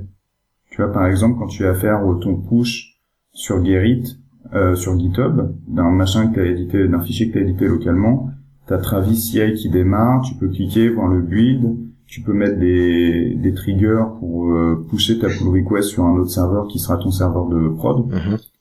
Et en fait, là, tu as des workflows de développement. Et pour moi, c'est ça l'idée. C'est pas juste euh, l'outil, c'est plus le workflow. D'accord.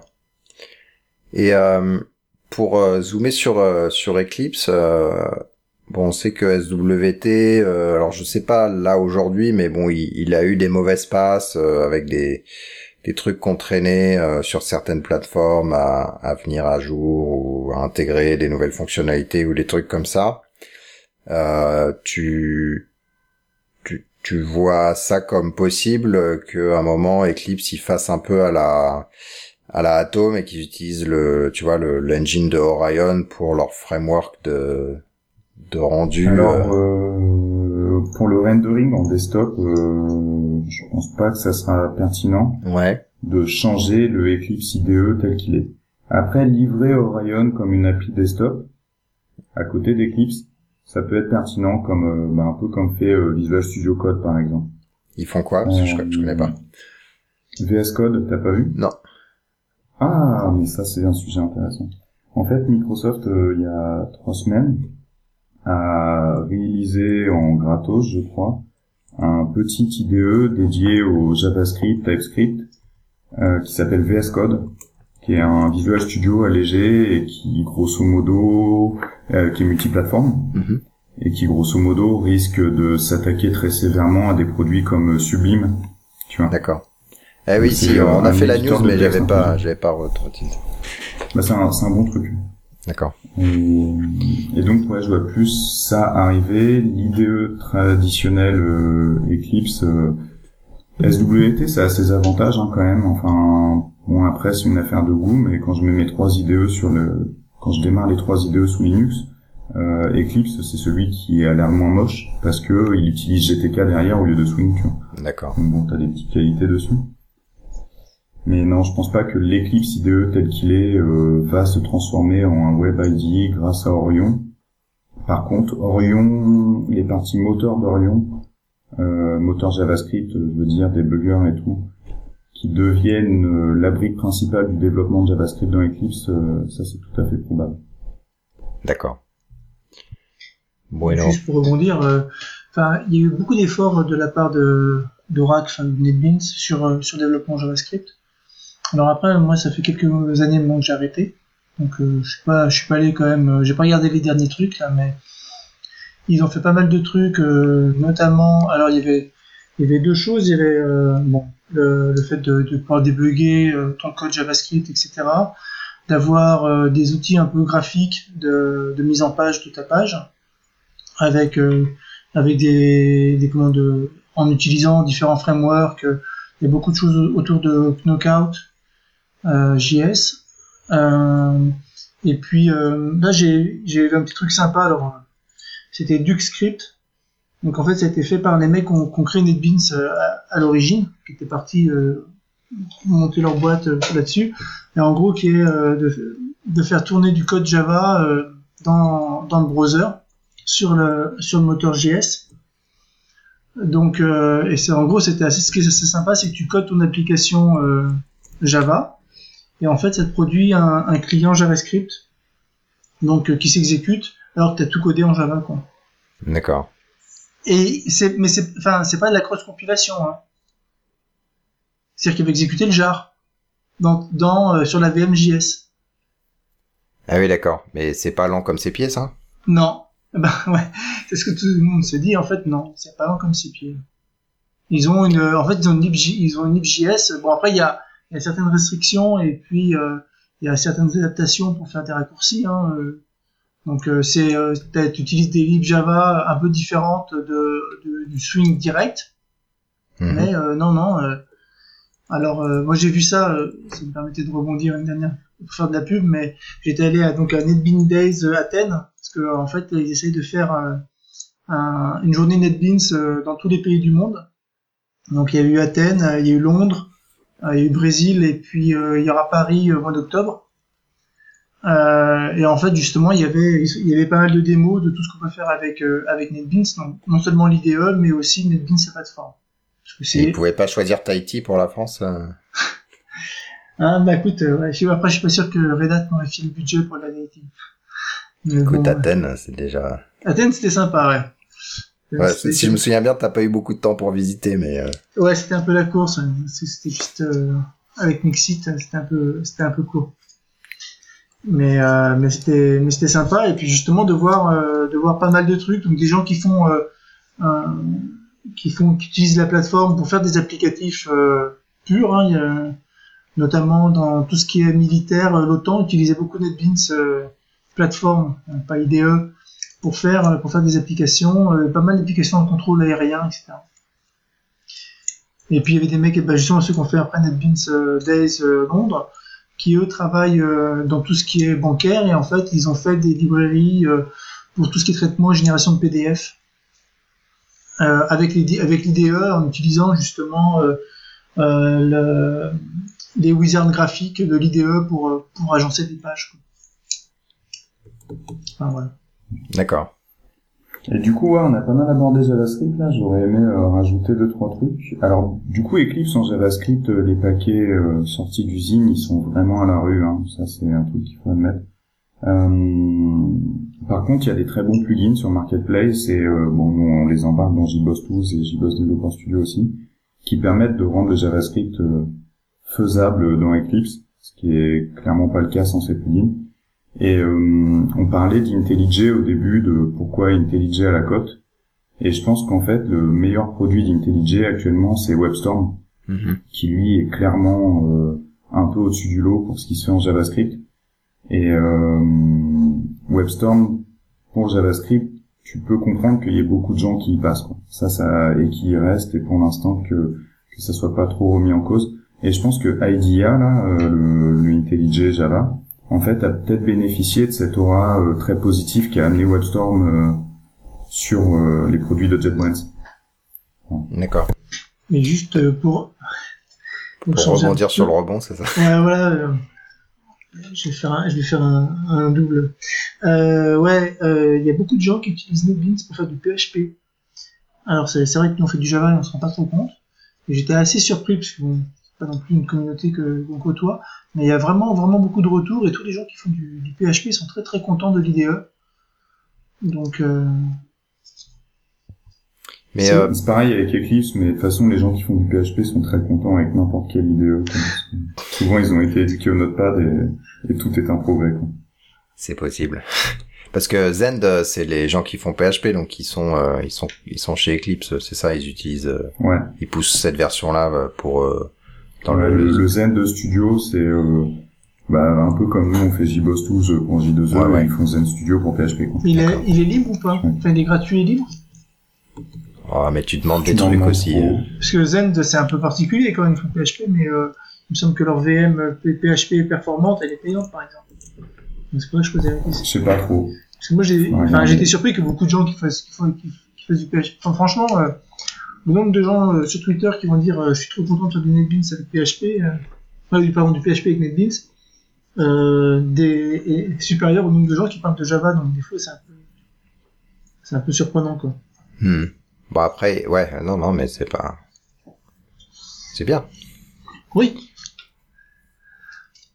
D'accord. Euh, sinon, euh, il y a la, rubrique euh, pas pour tout, mais la rubrique trucs et astuces. Euh, si vous aviez quelqu'un qui qui utilise l'idée que vous connaissez, est-ce que vous avez un un certain nombre de trucs et astuces On va limiter à 10 max, mais de, de petits trucs que vous pourriez recommander aux gens pour leur améliorer leur euh, leur quotidien?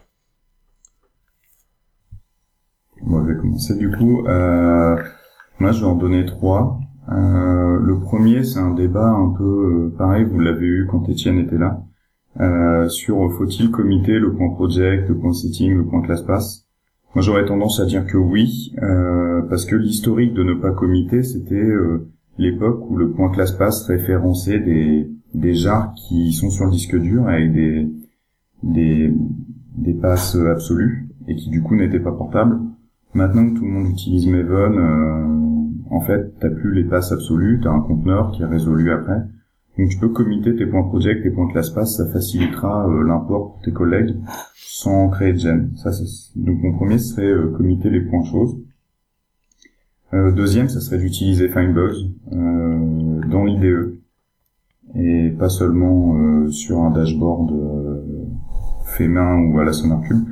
Euh, Findbox dans l'IDE, c'est génial. En fait, si tu utilises pas ça, juste tu, tu perds du temps. Et le plugin n'est pas trop intrusif et tout.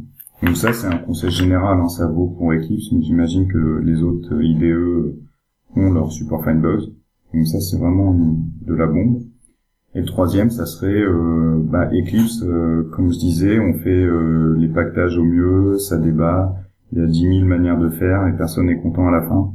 Donc c'est que ça vaut le coup de s'intéresser à, à ce qui se fait pour votre domaine dans l'IDE, donc via Marketplace ou en googlant un peu, pour trouver les outils qui vont qui vont donner toute la valeur au choix d'Eclipse en fait. Voilà, c'est les trois que j'ai, je pense. D'accord. Emmanuel? Moi, j'ai pas trop de tips en fait, parce que je me perçois que c'est assez naturel. c'est vrai, euh, enfin, il y a le contrôle euh, quand tu veux vraiment chercher quelque chose d'un peu nouveau. Euh, après, c'est assez, c'est assez standard. Moi, j'aime, j'aime bien. Moi, les seuls trucs que je change un petit peu euh, en config, en fait, par rapport à la configuration par défaut, enfin, il y a, euh, bon, il y a les templates juste pour avoir les, notamment les, leaders euh, avec la bonne, la bonne licence et puis les leaders Red Hat. Mais sinon, c'est juste sur la vue, en fait, la vue projet. par défaut, il te met, il te met tout, tout à plat. Moi, je préfère en arbre. Donc, en fait, tout bêtement, tu fais un clic droit sur ton, sur ton, sur ta vue projet, puis tu fais view euh, la package as, as registry plutôt qu'en liste ou qu'en tree. Ça te permet d'avoir la vue sympa. Euh, et après, bon, bah, c'est des raccourcis clavier, hein, CTRL SHIFT O, euh, euh, du reformatage, CTRL SHIFT F, ce, genre de, de petits trucs euh, basiques, quoi, mhm. de temps en temps. Euh, ben moi, j'utilise pas, on n'utilise pas Finebugs. Euh, ah, c'est dommage. T'as pas, trop de, pas trop de faux positifs avec Finebugs euh... Parce que moi... Tu regardes que les plus graves. Pardon En fait, il va te sortir euh, sur un projet, il va te sortir 1500 erreurs. Ouais. Il te les trie par euh, sévérité et par fiabilité. Ouais. Et déjà, euh, il faut enlever toutes les criticales et les et les majors, je crois. Mm-hmm. Et euh, ceci, en fait, t'as des faux positifs, mais c'est facile de les ignorer. Enfin, tu vois, c'est pas intrusif, ça te met pas des croix rouges, ça te met juste un petit dessin de cafard à gauche là. Euh, par contre, euh, t'as vraiment des, des, vrais positifs et, et certains, euh, ouais, certains qui valent vraiment le coup. Et euh, dans, dans le plugin, il y a un truc euh, genre euh, quick fix, ignore parce que c'est un faux positif et hop, il rajoute le petit commentaire qui va bien. Ou... je pense que oui.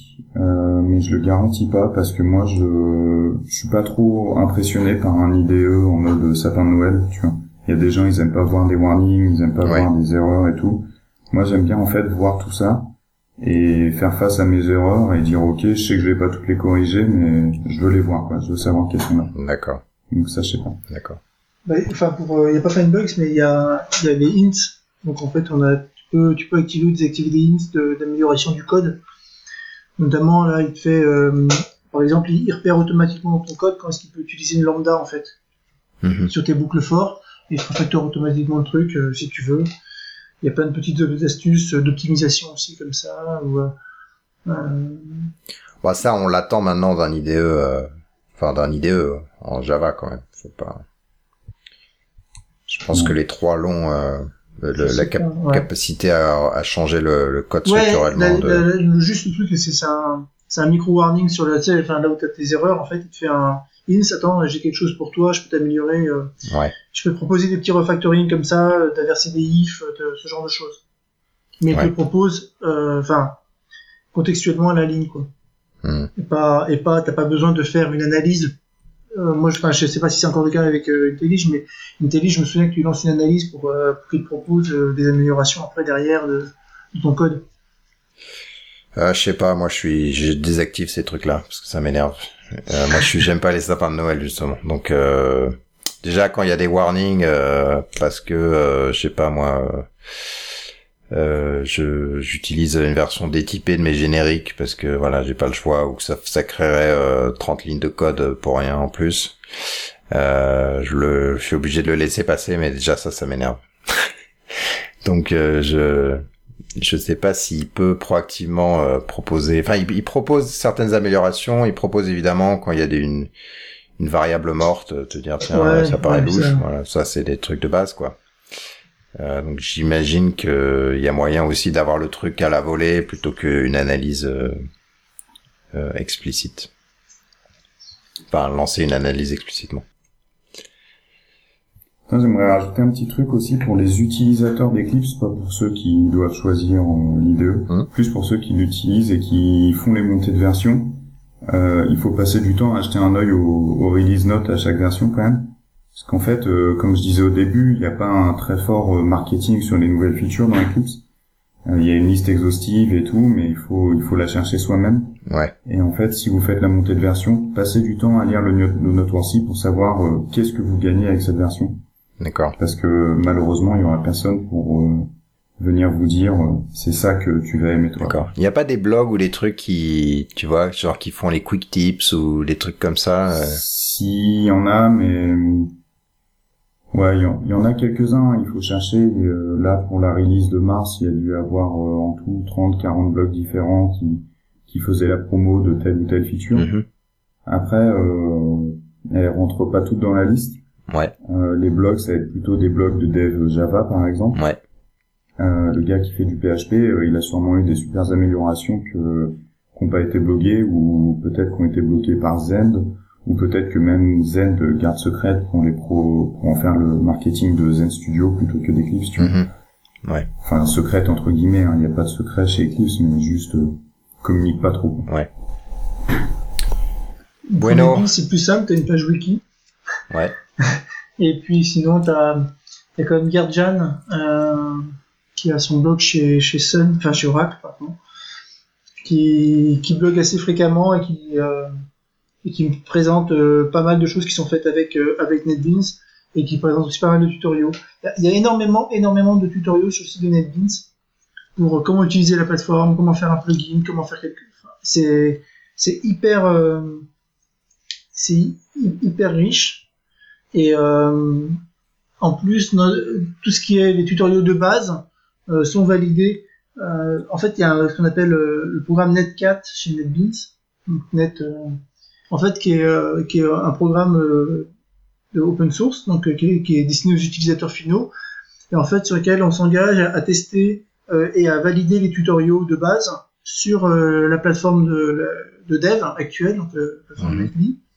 et de remonter les bugs pour corriger tout ça. Et ça, c'est fait par la communauté. C'est pas du tout fait par Oracle. Il y a des mecs de QA chez Oracle, mais il y a ça qui est fait entièrement par la communauté qui remonte aussi euh, des bugs qu'ils trouvent assez gênants, et pas simplement en passant par le Boxilla, mais en passant aussi par ces, ces intermédiaires-là pour dire, mais attendez, euh, là, euh, là par exemple, moi j'ai un mec qui me disait que c'était pas hyper cohérent. j'ai rajouté dans le wizard de, de création d'un nouveau serveur Java E de Wi-Fi le fait de définir le, port d'administration. Mais en fait, il me dit ouais, mais c'est bien, sauf qu'en fait, on définit le port qui, qui va être utilisé, pas le port que en gros qui va être utilisé par la config. Euh, enfin, on ne cède pas le port de config en gros, mais euh, le port qu'on a, le port qui, le port qui est utilisé par le serveur. Je sais pas si je suis super clair. Non. Non, mais c'est pas grave. Euh, en gros, en gros, on modifie pas la config du serveur, mais on, définit le port qu'on va utiliser. Quoi. Et c'est pas cohérent avec le reste. D'accord. Et t'as ce genre de retour par par les par par ce moyen-là. D'accord. C'est l'équivalent des. Non, remarque, c'est ouais, ouais, c'est assez unique. Euh. C'est un peu dit, ouais, c'est pas, c'est pas juste la communauté qui teste et qui te, qui te remonte des bugs euh, dans ton Jira ou dans ton Mozilla, quoi. Ouais.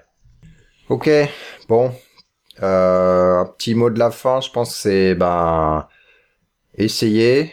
Euh, c'est c'est pas beaucoup de bandes passantes, même dans la montagne, ça vous prend maxi une heure de téléchargement et puis euh, Qu'est-ce que qu'est-ce que vous recommandez euh, Se forcer une semaine à utiliser un IDE euh, sur son projet euh, pour pour pas abandonner au bout de 10 minutes parce qu'il n'y a pas le, le truc qu'on veut et, et, voir si ça nous plaît. Ça paraît bien.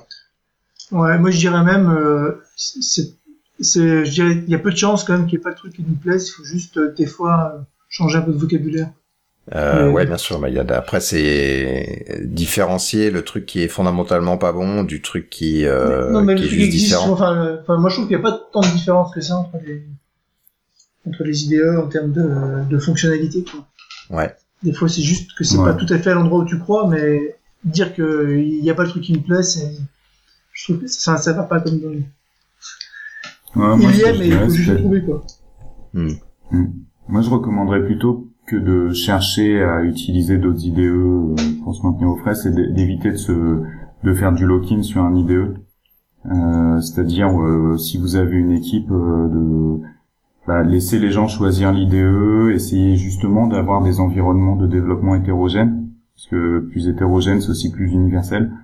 Et ouais, les choix stratégiques de dire on mise tout sur un IDE et finalement toute l'équipe a de la compétence que sur cette IDE et puis au final, euh, quelques années après, il manque une feature super importante, faut changer, personne sait s'en servir, ça, c'est un risque quoi. Donc, euh, jouer, jouer la diversité, c'est vrai que les trois IDE en termes de features pour le Java, ils se valent pas mal. Donc, euh, faut pas, euh, pas trop rester dans sa zone de confort des fois. Faut, faut penser à l'avenir et, et anticiper peut-être le changement. D'accord. Perdre du temps intelligemment. Ouais. C'est beau ça. Bon bah ce sera le mot de la fin. Merci, merci à vous deux de d'avoir passé un peu de temps pour discuter de ces deux ces deux IDE. Ben, merci de l'invitation. On a réussi à pas trop euh, se troller avec Emmanuel. Non, bah non, là vous avez été euh, un peu bisounours même. Hein. Il y a eu juste un petit, j'ai vu un petit coup de genou dans les dans les couilles à la non, réponse au coup de... dire que Swing c'était super laid par exemple. Voilà, c'est ça. Bah, c'est pour ça, que deux, deux idées sur trois l'ont choisi. Bah, parce qu'ils n'avaient pas le choix. Ils sont, ils se sont dit, c'est un peu couillu de réécrire son propre. c'est ça. C'est un peu bugué d'utiliser son propre voilà, on va finir ça. Surtout que, l'enregistrement de projet. C'est parti. Silence, silence. Allez, ciao tout le monde et à la prochaine. merci. merci.